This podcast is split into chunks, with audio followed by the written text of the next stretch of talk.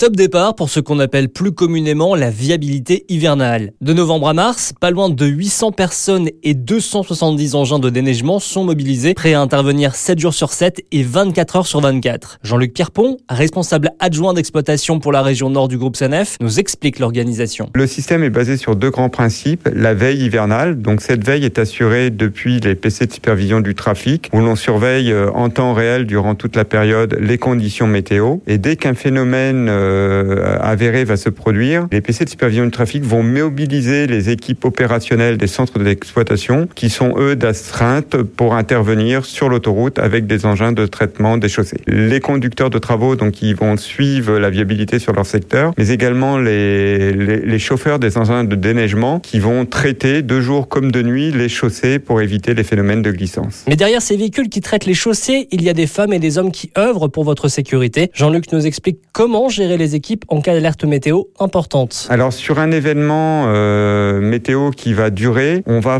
passer dans ce qu'on appelle un petit peu un fonctionnement en 2-12. On va couper un petit peu euh, l'équipe viabilité en, en, deux parties, de façon à pouvoir se relayer et assurer une présence sur l'autoroute H24 7 jours sur 7. Vous l'avez compris, une présence continue et c'est pour cela que l'autoroute est composée de différents centres, gérant chacun 90 km d'autoroute. Pour euh, traiter ces 90 km d'autoroute, on va engager de 4 à 6 engins de déneigement. Ça peut être soit simplement une saleuse sur des phénomènes de verglas, soit un camion avec une lame quand en plus il y a de la neige et qu'il faut la dégager la, la chaussée. Et l'opération va prendre entre 2 et 3 heures pour euh, traiter cette section de 90 km. Et ça représente à peu près 25 tonnes de sel. Qui vont donc permettre de rendre des conditions de circulation viables. Pour autant, malgré le travail sur la chaussée, il y a des réflexes à garder. Se renseigner en amont des conditions de circulation sur le, le trajet que l'on va parcourir, vérifier que le véhicule est, est, bien équipé, donc c'est enfin, des pneus bien gonflés, euh, du lave-glace euh, pour pouvoir laver les carreaux qui vont se salir plus facilement compte tenu des conditions météo, prévoir une couverture, un thermos avec une boisson chaude, on ne sait jamais ce qui peut se produire. Et puis lorsque vous croisez des engins de traitement de chaussée, ralentissez car ces véhicules roulent moins vite que vous et ne doublez pas ces engins car devant eux, la chaussée n'est pas traitée.